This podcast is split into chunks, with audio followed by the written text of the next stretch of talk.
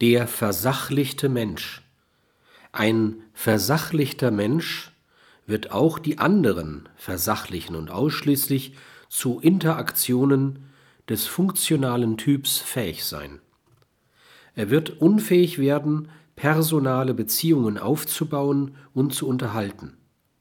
Liebe, Altruismus, Freude werden zu bedeutungslosen Worten werden, weil sie nur Bedeutung in personalen Beziehungen erhalten